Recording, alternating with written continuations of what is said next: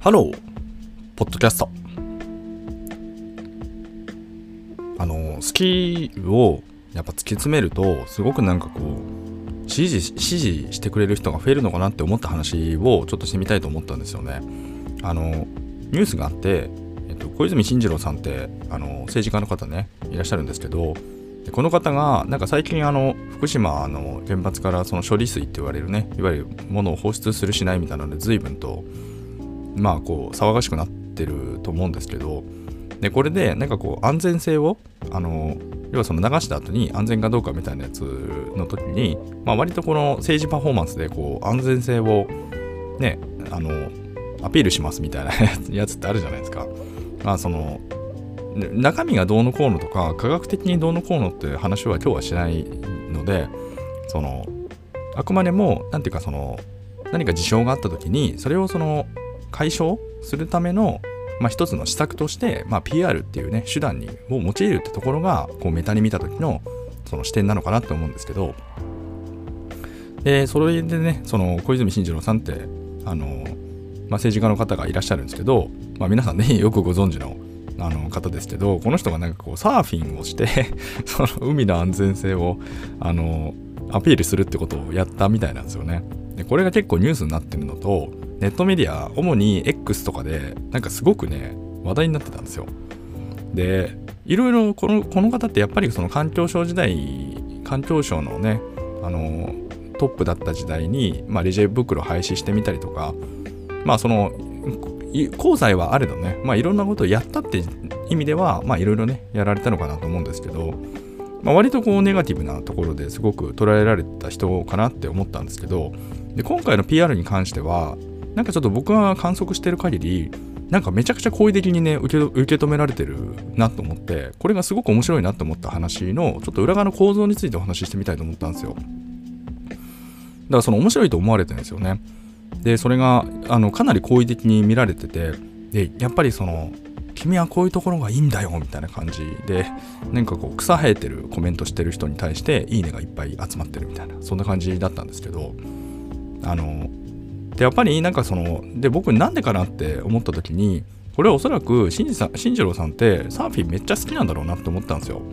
であのつまりそれはその自分のなりわいというかその、ね、商売ではないけど自分がすごく好きなことで続けてるというか、まあ、サーフィンってもうお分かりの通りまず波に乗るって乗れるって時点でもうやってないとできないじゃないですか。つまりもうそこに対して12年スパンでそこに取り組んでいる必要があってで自分のねなんかもう人生の中のルーチンに収まっていてみたいな。ようなそこからねいきなりこうサーフィンやろうと思ってなんか物を調達してみたいな話だと大変だと思うんですけどそれがなんかもうねすでに日常生活でやってることであればその延長線上でやれたりするじゃないですか。つまりそれは好きだったって話ですよね。好きですでにその活動していて。でかつそれがまあたまたまなんかこう、まあ、海の安全とねなんかこう一致させちゃうっていうのはまあ面白いポイントなんですけどまあでも要はその自分の好きなことってのを全面的にやっぱ好きなんだよってことをそこに投下してあげるとどういうわけかわかんないけどなんかその理屈抜きになんかすごくなんかこう応援されるというか、まあ、やっぱりそういう効果ってあるのかなってことをね思ったんですよ。でこれはちょっとすいませんコントレスなんで構造の話と言いつつね。ただやっぱりなんかその今の時代そのチャット GPT みたいなものがね要はそのああいうなんていうのかなもうほとんどほぼなんかそこら辺の人間よりは実は賢いんじゃないみたいな人が人というか人のようなものが出てきてしまった時代において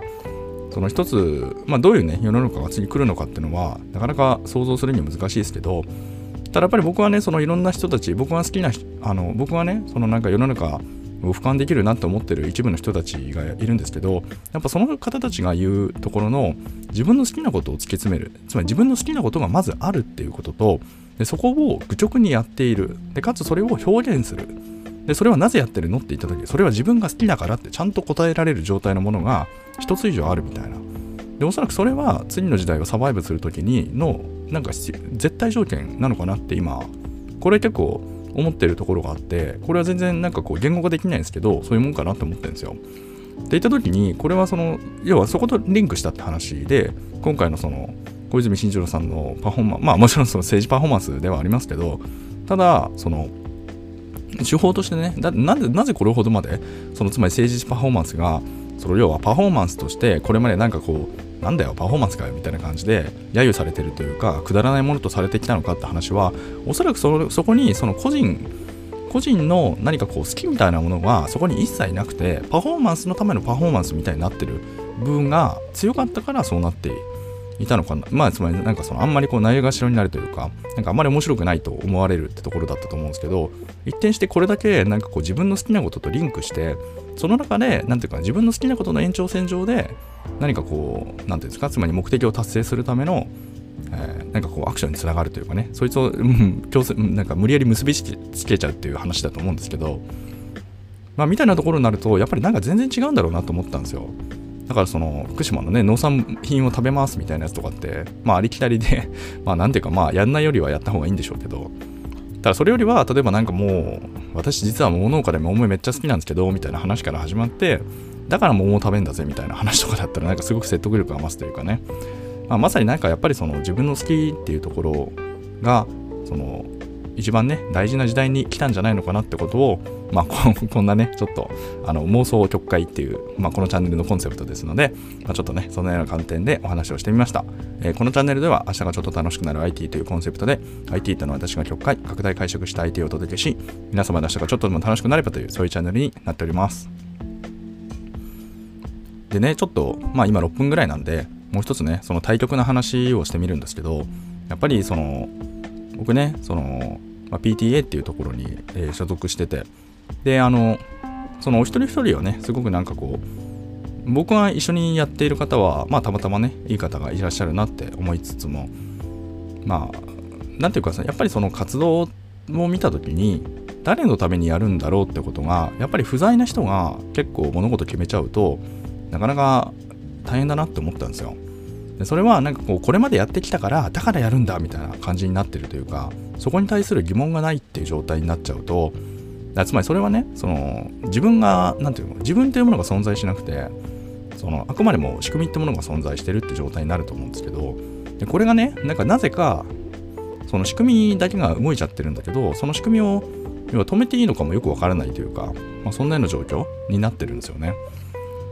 でつまりなんかこう仕組みを維持するために人間様が頑張るみたいな形になっててでこれって結局何ていうのかなこう意思がないわけですよ。でそこに対してなぜやるのかみたいなところもなんか問いかける人の問いかける僕みたいな人の方がなんかすごく異端というか変な人になっちゃうんですよねその瞬間に。でも何ていうかこ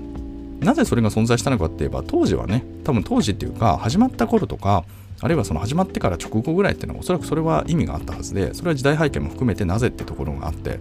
だそれが形式化して形骸化した時にその時代にそぐわないくなってくる可能性っていうのはもうもちろんありますよね。それはよしあしじゃなくて。って言った時にそれはやっぱりなんかこう何ていうのかなそこに対してやっぱり一番大事なのって維持することじゃなくて自分たちがそれに対して熱狂できるかっていうただ一点でいいような気もするんですよね。つまりたまたまそこに居合わせた人たちが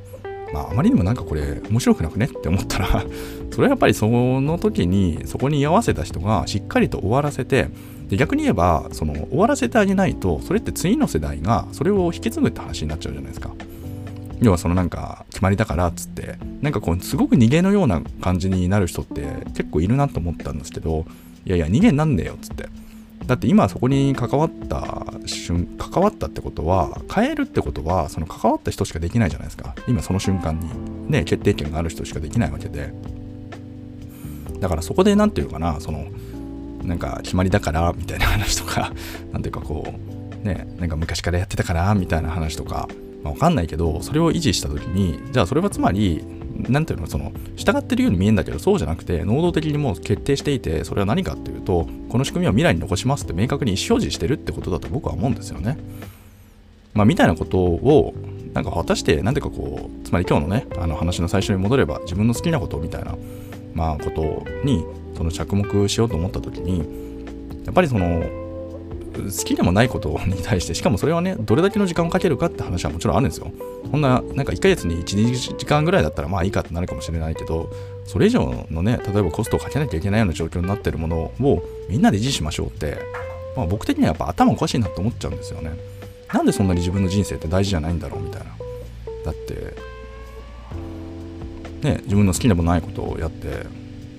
もうそれがなんかどれだけね、そのどれだけの人たちに対して例えば何かこうイベントやろうっつってんですけど3ヶ月前から準備しててでもイベントってその1日の56時間しかないわけですよ。たかだか56時間にのイベントのためだけになんかそうそうそうな人数ですごい時間かけちゃってるわけなんですよ。いやこれってこの時間のかけ方ってマジでいいのかな？みたいな。つまり無駄になんか人が多すぎるのとあとはそのやりたいやりたいっていう熱意がある人たちを巻き込めてないって話があって決まりだからっつうところで巻き込んじゃってるんですよね。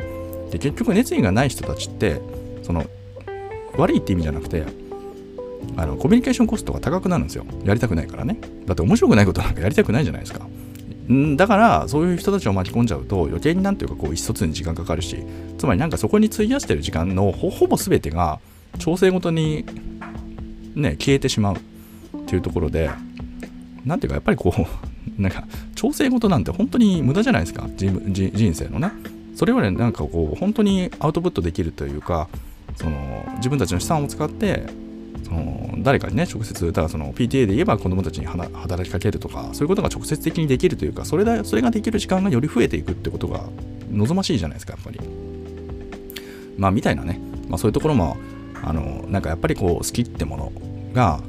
その好き好きだけ なんかまあ好きなことだけやっていけるのかみたいな話とかちょっとそこら辺の話はねまた別の軸になっちゃうんですけどただ少なくとももう時代としてはもう好きっていうところをしっかり自分の中に持てるっていうもの。それをしっかり表現できるというか